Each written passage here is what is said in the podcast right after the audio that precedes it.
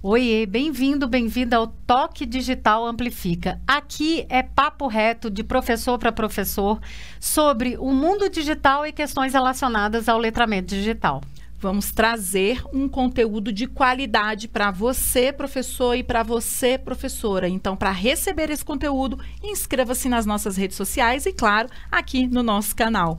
Qual é o papo hoje, Carla? Hoje o papo reto é sobre tempo de tela no ensino remoto como reduzir o tempo de tela no ensino online. Aí um desafio que estamos encarando, não só agora, né? Nesse tempo, tem, tem um ano e um ano, acho que exatamente um ano que a gente vem questionando aí a questão questionando a questão ficou ótimo, né? Mas a gente vem questionando o tempo de tela. Tá muito, Carla? Tá muito e, e, a questão é que o aluno não fica só o tempo de tela durante a aula, né? Depois tem joguinho, depois tem mídias sociais, tem tudo aí que, enfim, todos esses distratores aí pra gente. Então, na verdade, Cada vez mais os alunos têm tido um tempo de tela maior.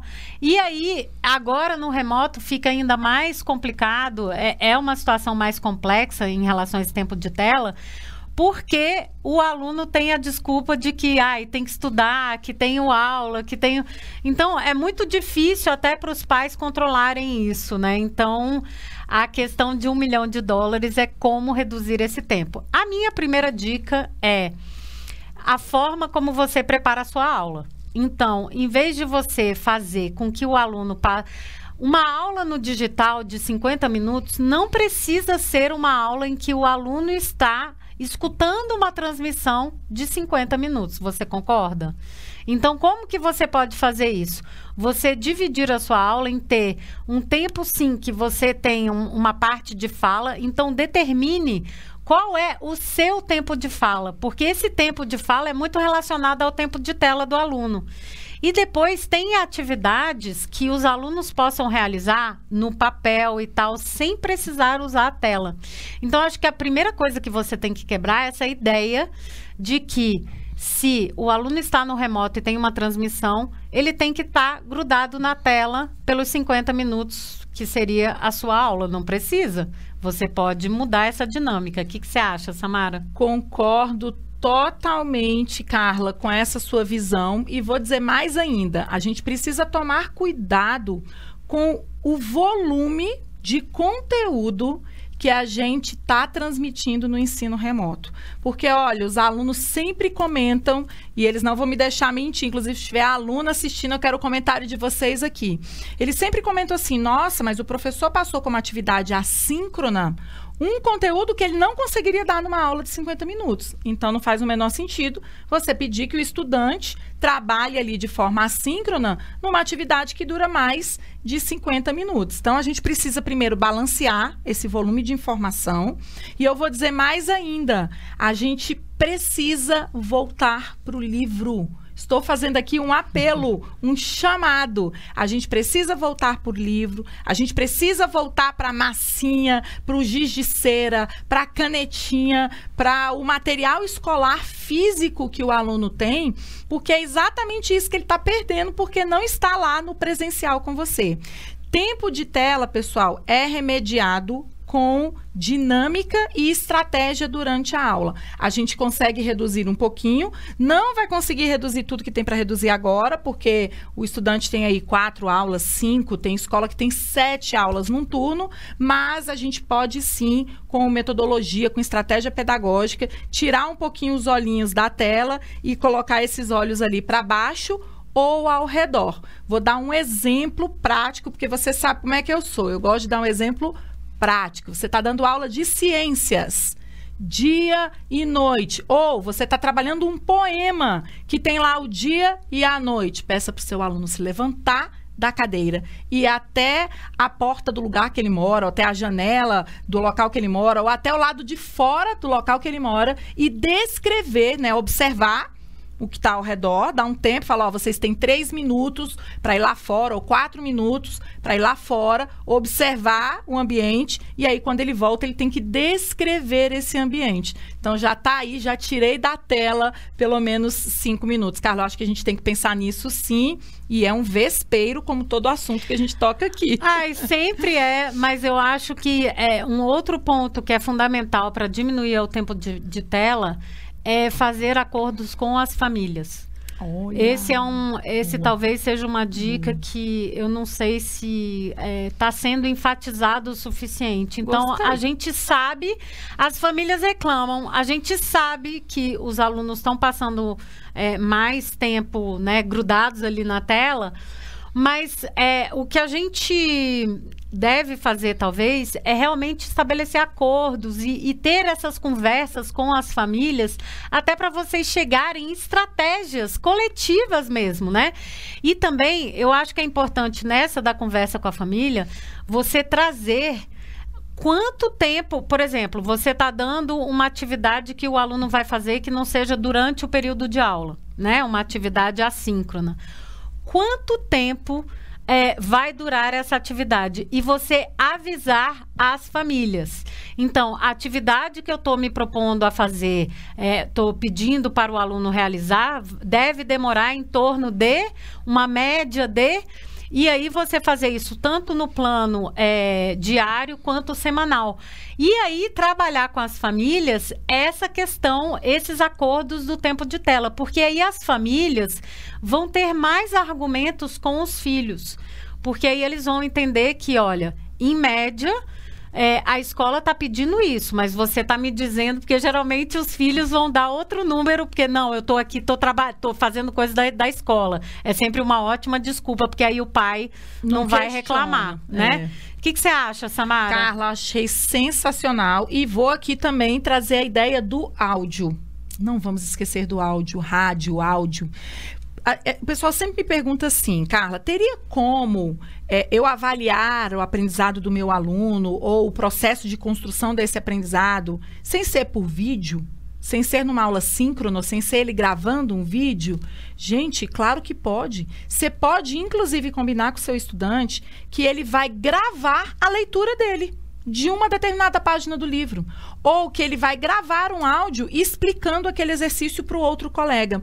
Então a gente pode começar a usar coisas e recursos tecnológicos que não dependem só da tela do computador ou da tela do celular. Então, gravar é um excelente recurso, mandar áudio, desenhar e tirar foto para mandar, você também está tirando do papel. Então, eu acho que se a gente, e aí a gente tem que ser criativo mesmo, nessa hora eu sempre procuro professor de educação física e uhum. Professor de artes. O que, que é que eles estão fazendo?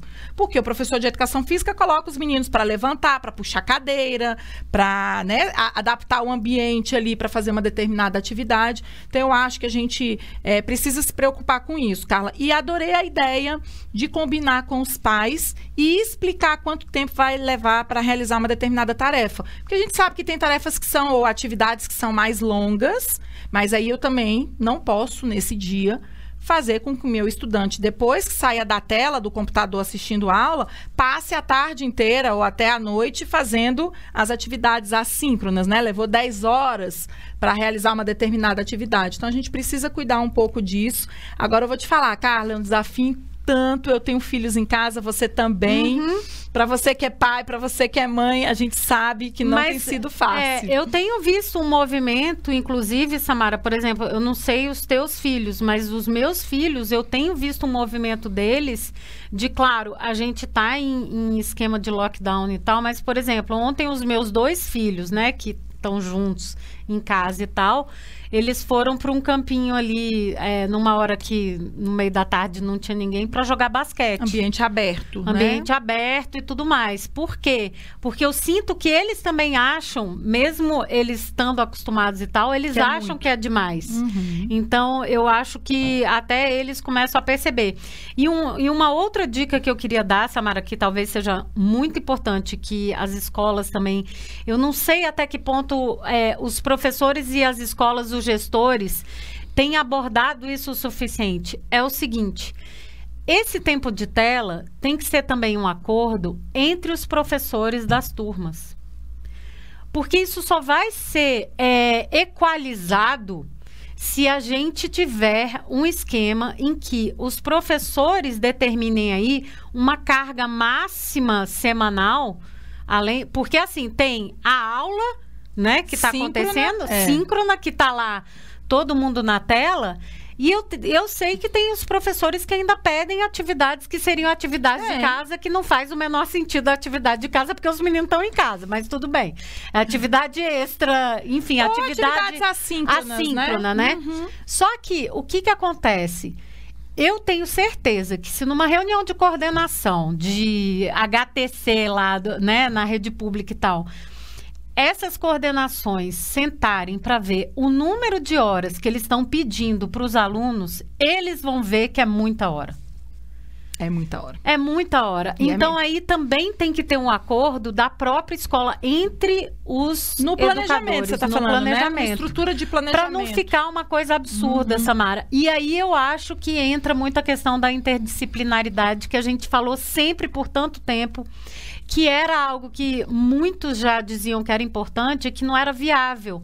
Mas eu acho que agora é uma oportunidade para, em alguns aspectos, se não todos, em alguns aspectos você começar a pegar esses elementos e, por exemplo, por que não pedir atividades assíncronas que sejam interdisciplinares Concordo. e uma só entendeu? Em vez de 10. Concordo, concordo plenamente. Entendeu? Acho que isso impacta o planejamento da escola inteira é. e precisa ser pensado. E outra coisa que a gente tem que tomar cuidado, Carlos, o tempo de retenção do estudante uhum. em tela é menor do que no Com presencial, certeza. tá? Isso impacta engajamento também. Quando você está lá no presencial, você tem, você chega ao aluno para entender por que, que ele não está engajado.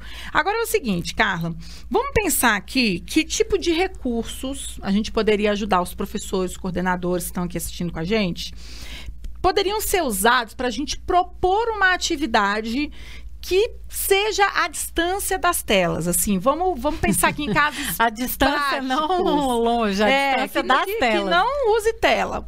Então, eu, por exemplo, lá em casa a gente gosta muito de cozinhar, eu sei que vocês também, né? Aí, nesse caso, para os pequenos, você teria que pedir o acompanhamento de um adulto, uhum. mas tem várias coisas que dá para fazer. Por exemplo, fazer aquela slime, que aliás já deve ter até caído de moda, de moda agora, não deve ter, ninguém deve estar tá fazendo slime, mas, mas, ela é um exemplo muito prático de uma atividade que eu posso pedir para o estudante fazer fora da tela e é uma aula de química, né? É, na fazer verdade é você pode pedir, fazer relatório, né? Escrever o relatório no papel e depois aí sim você usa a tela só para tirar foto tá. e mandar e tal. Tá. Eu acho que não é nem o slime, Samara, eu acho que é, a questão de você estar tá em casa te traz a possibilidade. Porque, por exemplo, o slime você conseguia fazer na escola. Conseguia. Né? Verdade. Tinha coisas que eram inviáveis você fazer na escola. Por exemplo, uma aula de culinária era tipo algo. meu Deus do céu, para conseguir é. elaborar. Eu fiz várias eu já. Fiz também, várias. Mas, mas gente, era um trampo para um eu conseguir trampo. levar autorização. Ixi, era um rolo. Gente, agora cada criança, cada jovem, Uma cada cozinha em casa, né? tem um laboratório.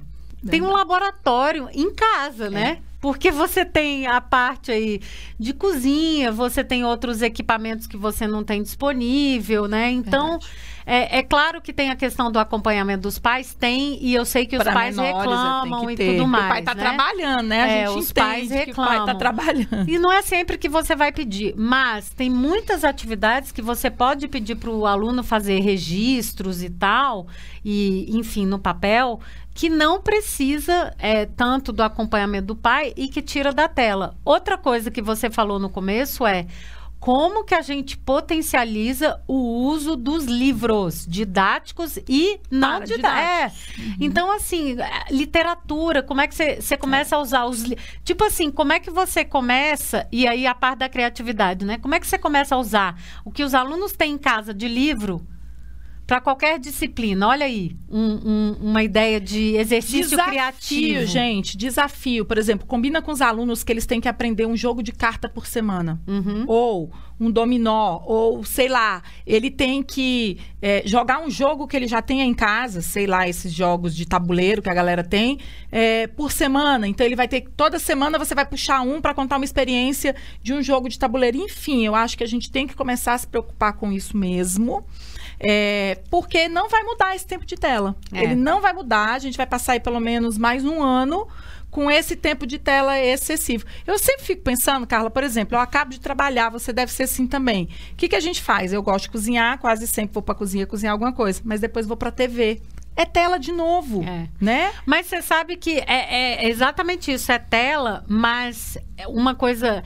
é, esses dias aí de lockdown, eu tô, tô fazendo as coisas de casa e tudo mais.